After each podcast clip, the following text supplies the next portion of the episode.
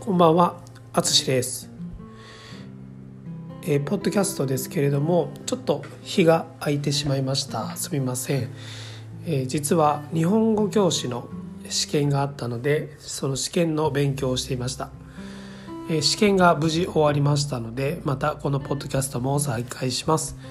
えさて、今回は慣用句の続きについて話します。101から108のポッドキャストで慣用句シリーズをしていたのでその続きをしますね。今回は、えー、胸ですね。胸の、えー、言葉を使った慣用句を話します。えー、っと一つ目が胸が熱くなるですね。胸が熱くなる。これはあのまあ話を聞いたり、え、何か物語を見たりして感動ですね。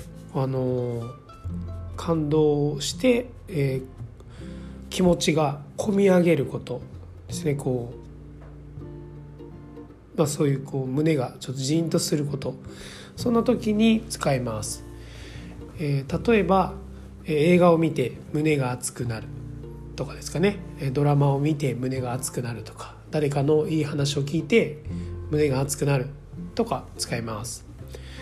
次に、えー、2つ目が、えー、胸騒ぎがする、えー、これは、えーと、胸騒ぎがするですね。これは不安とか、えーとまあ、期待などで、まあ、心気持ちが落ち着かないことを、えー、表す時に使います。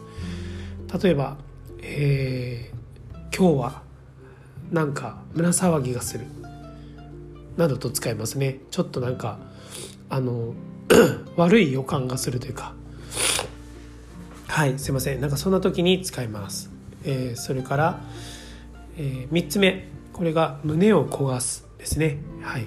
胸を焦がすは、えー、重い、えー、患うって言うんですけどまああの何でしょう。こう気持ちがこう募る。あの気持ちがすごいたくさんあってまあ、ちょっとこう感情がうん。あなんかうまくうまく表現できないな。あの誰かのことを考えた時にとか何かこう自分の好きなものを考えた時にこう気持ちがこう募ること。っていうことですね。募るがちょっとあのあまりうまく表現できないんですけど。えー、っと、えー、例文で言うとえ彼を思い胸を焦がすとか、まあ、彼女を思い胸を焦がすとかですね、まあ、あの好きな人のことを思う時に使うことが多いかもしれません。はい、えー、胸を使う慣用句は感情や気持ちを表すものが多いですね。えー、今回の慣用句もドラマやアニメなどで使われることが多いと思います。テレビなどを見るときちょっと気にしながら見てみてください。ということで今回も最後まで聞いていただきありがとうございます。ではまた。